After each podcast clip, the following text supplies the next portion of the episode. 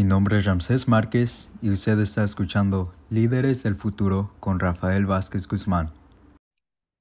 Entonces vamos a empezar con este, este bonito, um, esta bonita lectura del legendario maestro budista uh, Zen, Thich Nhat Hanh, una vez más, y se llama ¿Cómo amar?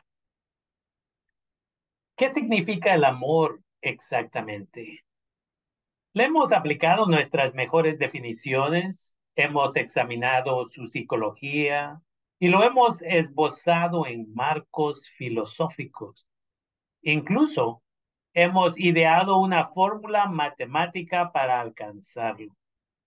Y sin embargo, cualquiera que haya dado este salto de fe con todo el corazón, sabe que el amor sigue siendo un misterio.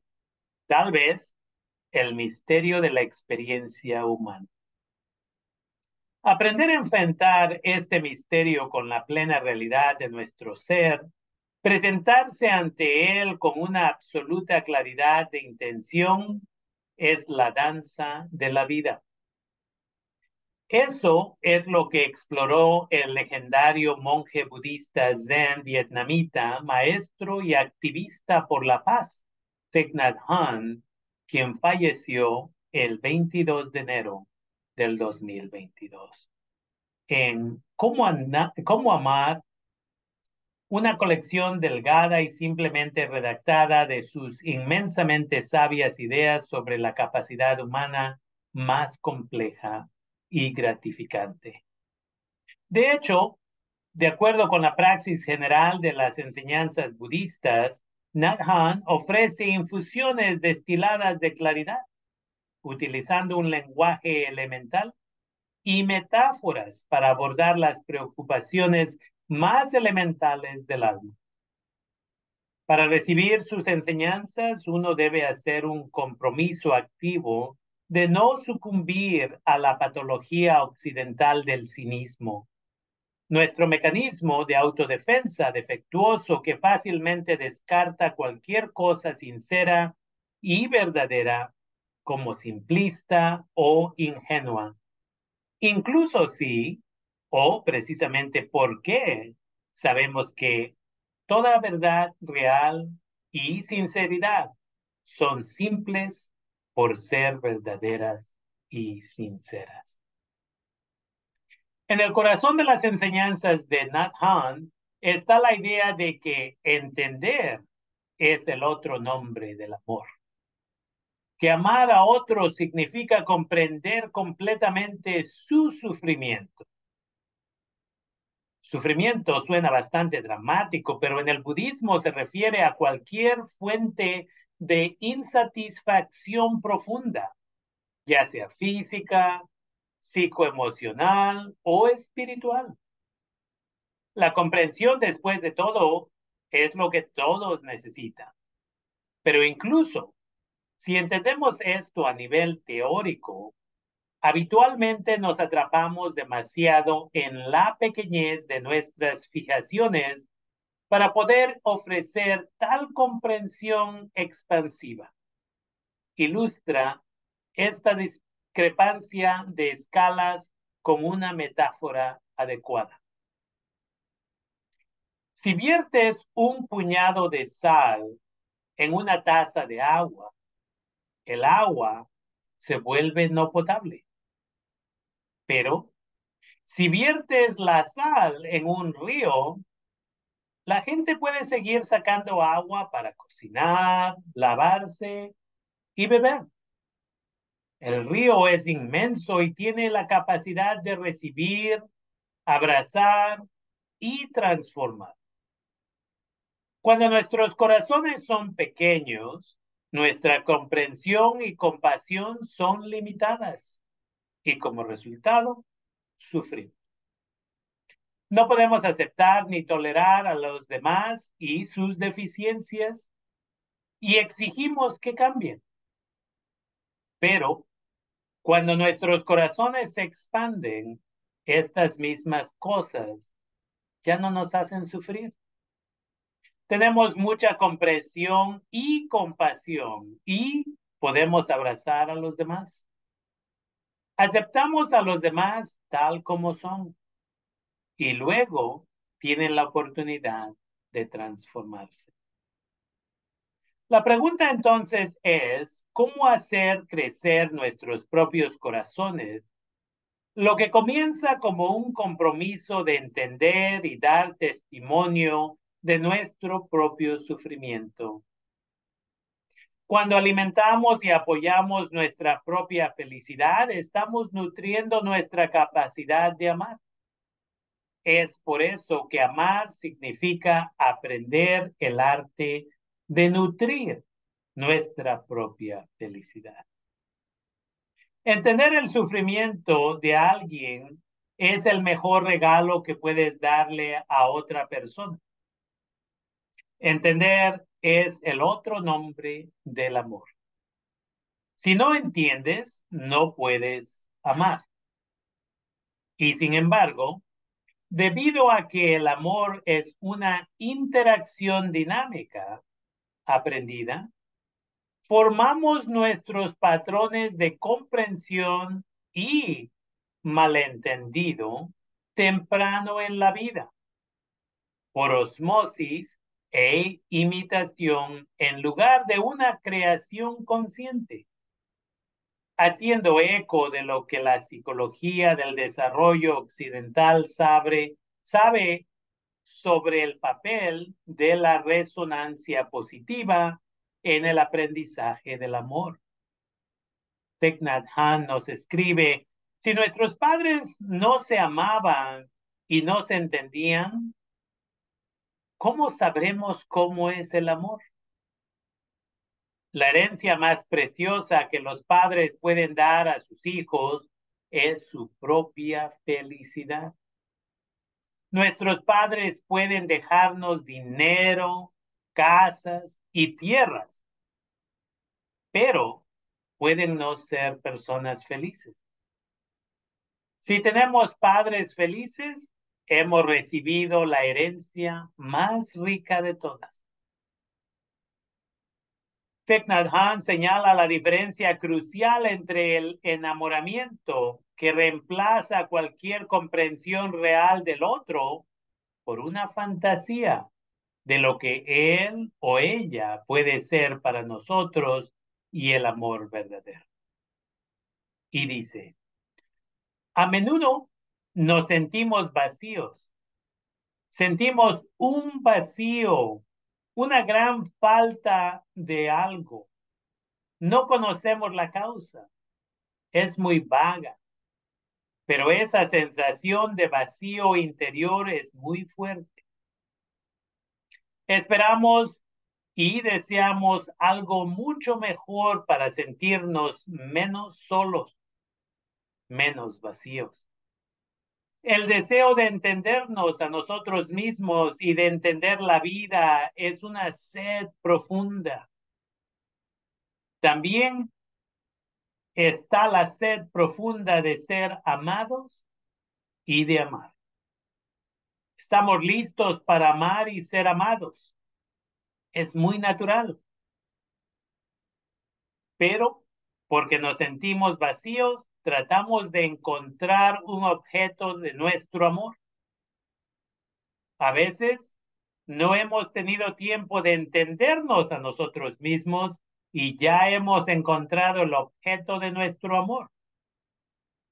Cuando nos damos cuenta de que todas nuestras esperanzas y expectativas, por supuesto, no pueden ser cumplidas por esa persona, seguimos sintiéndonos vacíos.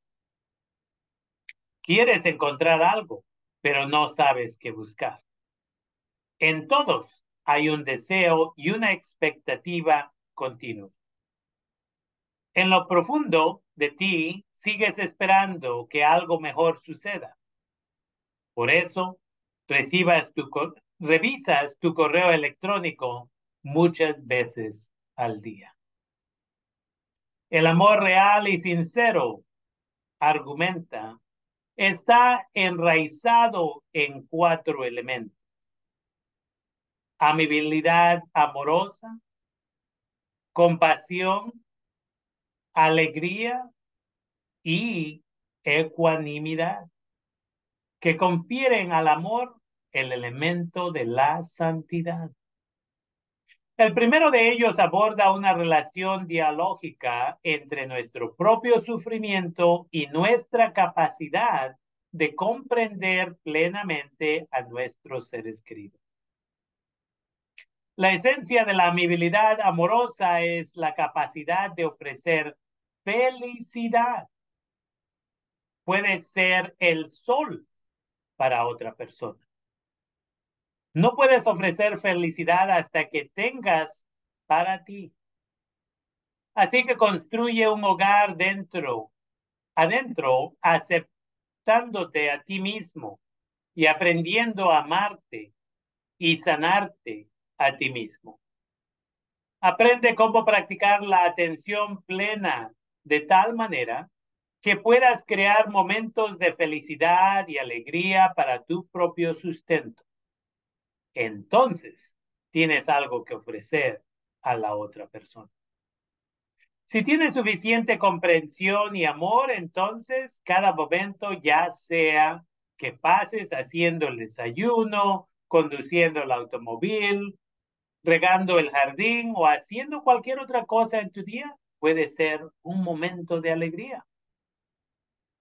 Esta interrelación de uno mismo y de otro se manifiestan también en el cuarto elemento, la ecuanimidad, cuya palabra en sánscrito upetska también se traduce como inclusividad y no discriminación.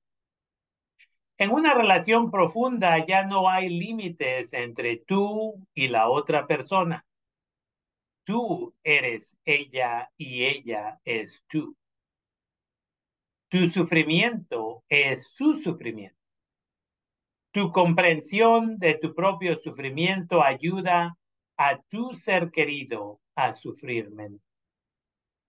El sufrimiento y la felicidad ya no son asuntos individuales. Lo que le sucede a tu ser querido, te sucede a ti. Lo que te sucede a ti, le sucede a tu ser querido. En el verdadero amor ya no hay separación ni discriminación. Su felicidad es tu felicidad. Tu sufrimiento es su sufrimiento. Ya no puedes decir, ese es tu problema.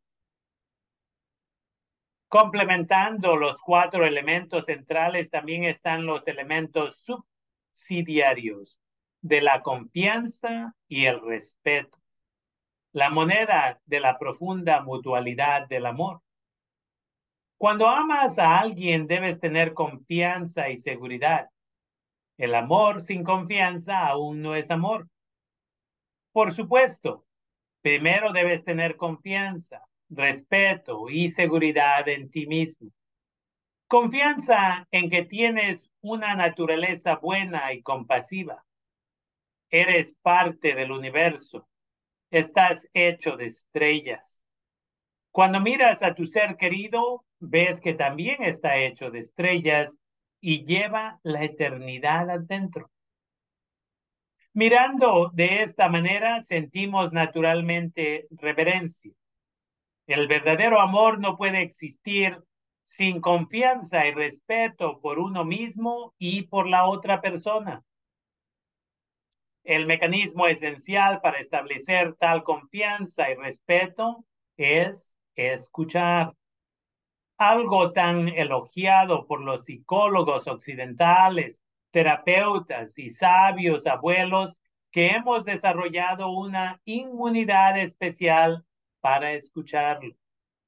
Y sin embargo, cuando Thich Han reformula esta visión obvia con la elegante elegancia de su poética, de alguna manera elude el cinicismo racional de la mente moderna cansada y se registra directamente en el alma. Y dice, amar sin saber cómo amar hiere a la persona a la que amamos. Para saber cómo amar a alguien tenemos que entenderlo. Para entender, entender, necesitamos escuchar. Cuando amas a alguien, debes tener la capacidad de brindar alivio y ayudarlo a sufrir menos. Esto es un arte. Si no entiendes las raíces de su sufrimiento, no puedes ayudar. Al igual que un médico no puede ayudar a curar tu enfermedad si no conoce la causa. Necesitas entender la causa del sufrimiento de tu ser querido para ayudar a aliviarlo. Cuanto más entiendes, más amas. Cuanto más amas, más entiendes. Son dos caras de la misma realidad. La mente del amor y la mente de la comprensión son la misma. Haciendo eco de la memorable aforismo del legendario maestro Zen, Suzuki, de que la coraza del ego en la que vivimos es lo más difícil de superar, Thich Han considera como la noción del yo separado y egoico interrumpe el flujo dialógico de la comprensión. El interser, para usar su término maravillosamente poético y precisamente preciso, que es el amor. A menudo, cuando decimos te amo, nos enfocamos principalmente en la idea de yo que está amando y menos en la calidad del amor que se ofrece. Esto se debe a que estamos atrapados por la idea del yo. Pensamos que tenemos un yo, pero no hay tal cosa como un yo individual separado. Una flor está hecha solo de elementos no florales, como la clorofila, la luz solar y el agua. Si quitáramos todos los elementos no florales de la flor, no quedaría ninguna flor. Una flor no puede existir sola. Una flor no puede ser interser con todos nosotros. Los humanos también son así. No podemos existir solo. Solo podemos interser. Estoy hecho solo de elementos no míos, como la tierra, el sol, los padres y los antepasados. En una relación, si puedes ver la naturaleza del interser entre tú y la otra persona, puedes ver que su sufrimiento es tu propio sufrimiento y tu felicidad es su propia felicidad. Con esta forma de ver, hablas y actúas de manera diferente. Esto en sí mismo puede aliviar mucho sufrimiento. El resto de cómo amar explora las prácticas diarias, simples y profundamente transformadoras del amor y la comprensión que se aplican no solo a las relaciones románticas, sino a todas las formas de interser. Complétalo con la exquisita carta de Joy Steinbeck con consejos sobre el amor a su hijo adolescente y la reflexión de toda la vida de Susan Sontag sobre el tema.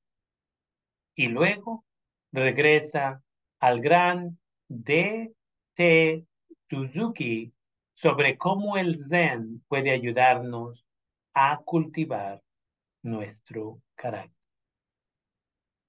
Esto me acuerda que una vez más, en los Estados Unidos es todo acerca de yo, yo, yo, en vez de cómo son las cosas y cómo eran las cosas con nuestros ancestros y ancestras en América Latina y antes que los europeos, eh, europeos llegaran a los Estados Unidos con la gente indígena de este, de este país.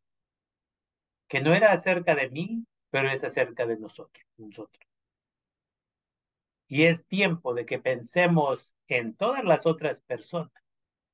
Uno de los TikToks que puse el mismo día de hoy es de cómo apoyamos a la persona que vamos a encontrar en nuestro camino.